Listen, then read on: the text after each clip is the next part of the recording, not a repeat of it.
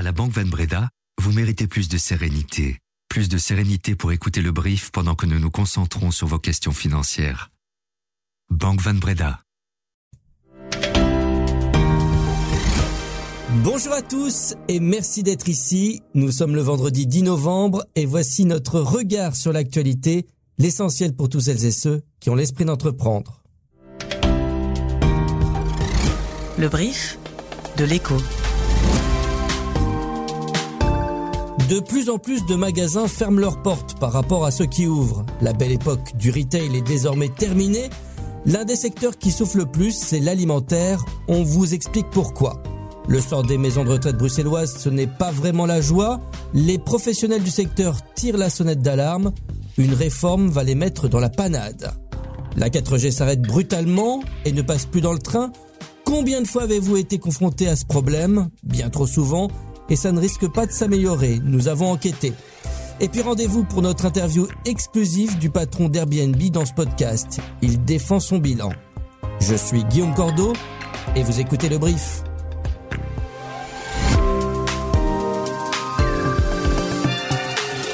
Le brief, cette info, dès 7 heures. Décidément, actuellement, Aiker est sur tous les fronts.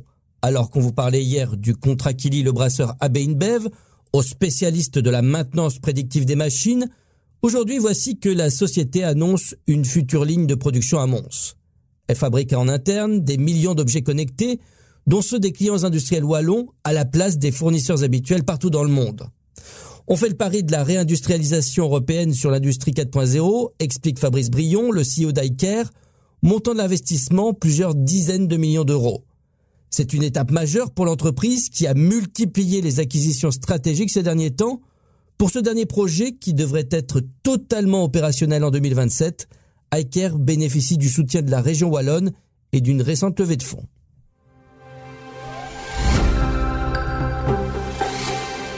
L'âge d'or du commerce de détail semble bel et bien révolu. La preuve avec cette diminution du nombre de magasins recensé dans une étude approfondie sur les évolutions du secteur réalisée par la plateforme spécialisée Gondola. Quand on se penche un peu plus sur ce rapport, on remarque que l'an dernier, 23 points de vente ont disparu, c'est-à-dire qu'entre ceux qui ont ouvert et ceux qui ont fermé, il y en a 23 de moins. Mais on voit aussi que dans l'alimentaire, les disparitions se font plus rapides, avec 60 magasins en moins dans la grande distribution, ce qui témoigne de bouleversements profonds.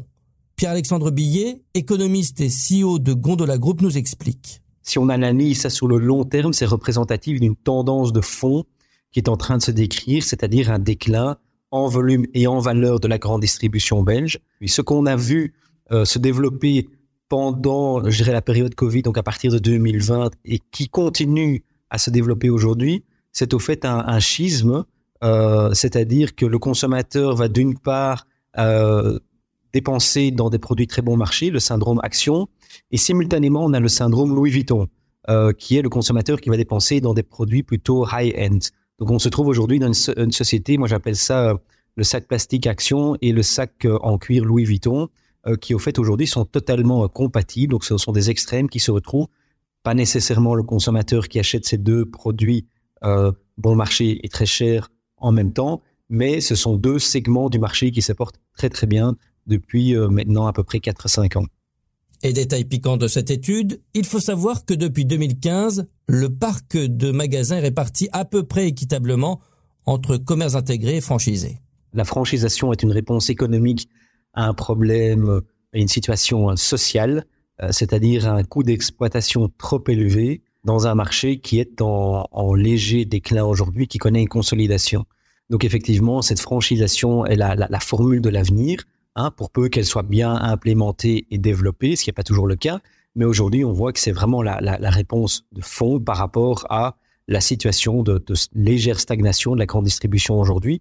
Si la grande distribution a connu des croissances ces dernières années, c'est d'une part par l'impulsivité des achats et la situation géopolitique qui a fait que certains magasins euh, vendaient bien, euh, et d'autre part par l'inflation et qui s'est euh, tout de suite traduite sur l'indexation de certains biens et produits qui étaient vendus qui a fait augmenter les prix envers la consommation.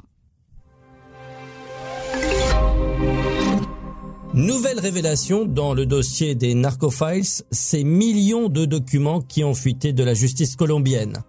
On apprend aujourd'hui, grâce au travail du TAID et à celui de plus de 40 médias dans 22 pays, que lorsqu'il a été arrêté en 2017, un baron de la drogue portait sur lui une arme de fabrication belge venant de la FNR Stal. Balotelli a été longtemps le principal trafiquant du clan del Golfo, le cartel colombien qui est à l'origine des plus grandes quantités de cocaïne expédiées à travers le monde. L'arme qu'il portait sur lui était un pistolet de calibre 5,7 par 28 créé par la FNR Stal que seules les forces armées colombiennes sont autorisées à utiliser.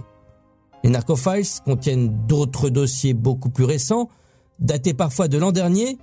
Ils font état d'armes à feu désignées sous les termes Fabrique nationale Herstal Belgique ou leur équivalent en espagnol. Les armes du groupe Wallon semble se retrouver par dizaines à tous les niveaux du milieu de la drogue colombien, y compris dans les groupes paramilitaires qui tirent profit du trafic de cocaïne. À la FNR on ne doute pas que le milieu de la drogue ait mis la main sur ces armes de façon illégale. Il se peut en effet que certaines soient volées à une institution nationale, c'est alors de la responsabilité des États d'agir, précise Henri de Harenne, le porte-parole du groupe.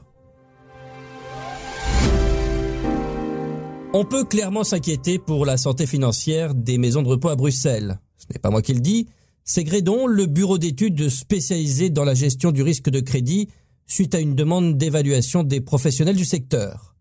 Pour Vincent Frédéric, secrétaire général de Femarbel, la Fédération belge des maisons de repos, la situation pourrait même empirer.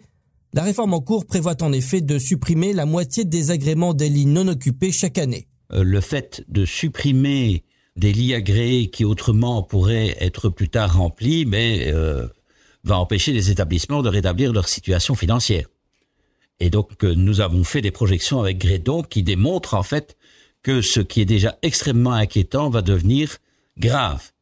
D'autant plus que euh, pour atteindre les 50% dont parle Monsieur Marron dans son ordonnance, ben, il va falloir fermer à peu près 2900 lits de maisons de repos commerciales, alors que les établissements existants ou survivants devraient pouvoir accueillir de nouveaux résidents pour maintenir leur rentabilité. L'objectif de cette ordonnance est de rétablir l'équilibre public-privé dans le secteur pour in fine améliorer la qualité des soins aux personnes âgées.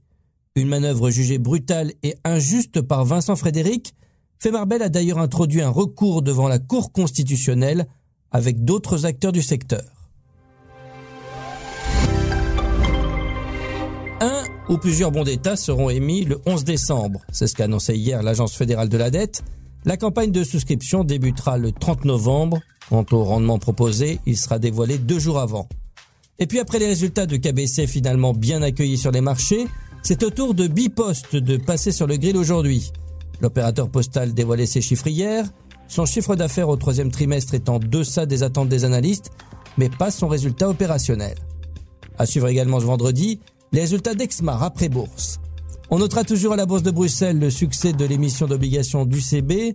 Pas moins de 300 millions d'euros ont été levés en une seule journée, ce qui correspondait à l'objectif. L'opération est donc d'ores et déjà bouclée. Hier soir, Wall Street a terminé en baisse après les propos du patron de la Fed, indiquant que la Banque centrale américaine n'hésiterait pas à relever encore ses taux si nécessaire. À Tokyo ce matin, même tendance.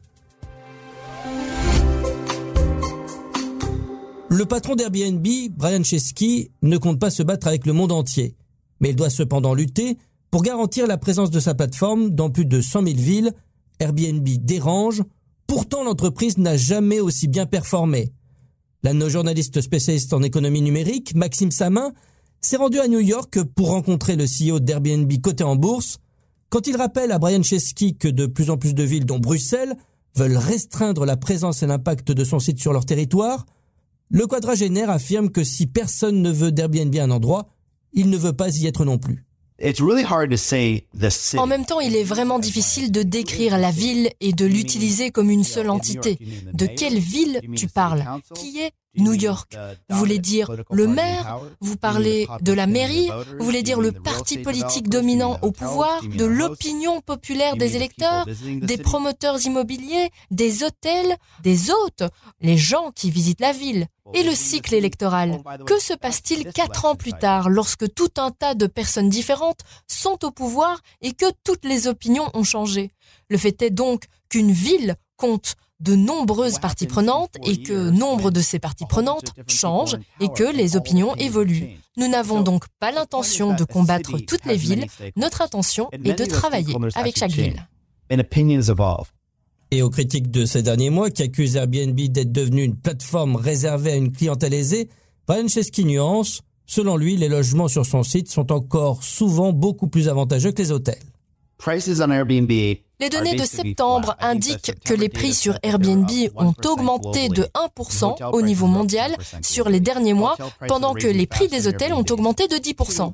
Et les logements Airbnb sont encore souvent beaucoup plus avantageux que les hôtels. Et puis, lorsque vous entendez les gros titres ou que vous lisez quelque chose, ce n'est généralement pas l'opinion de tout le monde, ce sont quelques opinions et il est difficile de couvrir l'opinion générale et de dire que c'est ce que tout le monde ressent tout le temps à propos de tout. Interview complète du patron d'Airbnb à retrouver dans notre journal ou sur notre site internet leco.be.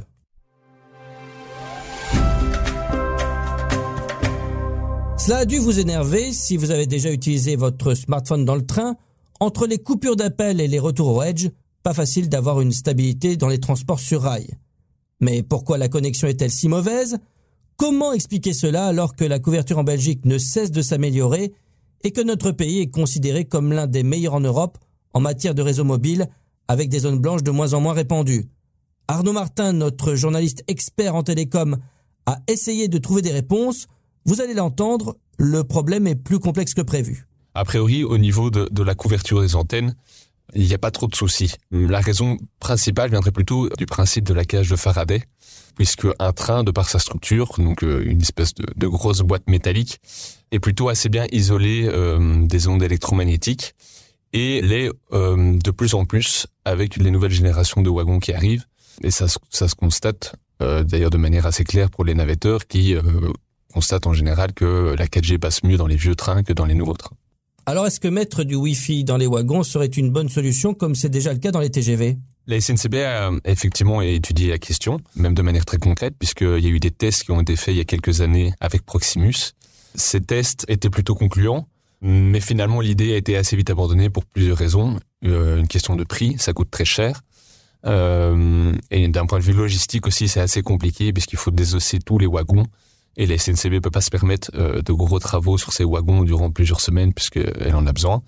Et la dernière raison, c'est euh, que c'est assez peu adapté au niveau du marché puisque euh, en Belgique, la composition des trains change tous les jours alors que le système devrait fonctionner avec des trains qui seraient d'une composition exacte de jour en jour. La marque italienne Lancia est de retour en Belgique. Elle avait quitté le marché en 2016 en catimini, mais elle revient en force sous la responsabilité de sa nouvelle maison mère Stellantis. Lancia se positionne sur le segment premium avec le but de concurrencer les marques allemandes, même si ça ne se fera pas du jour au lendemain au niveau des prix. Le constructeur italien lancera donc sa nouvelle Y en électrique et en hybride dès l'an prochain. Il aura 10 points de vente en Belgique. La stratégie de déploiement comprend également le Luxembourg, les Pays-Bas, l'Allemagne, la France, l'Espagne et le Portugal. Merci d'avoir été à l'écoute de ce brief. Sunchim Courrier était à la préparation. Vous allez d'ailleurs la retrouver lundi pour parler de notre grand événement Finance Avenue avec Isabelle Dickmans du service Mon Argent. À présent, c'est relâche. Bon week-end à tous.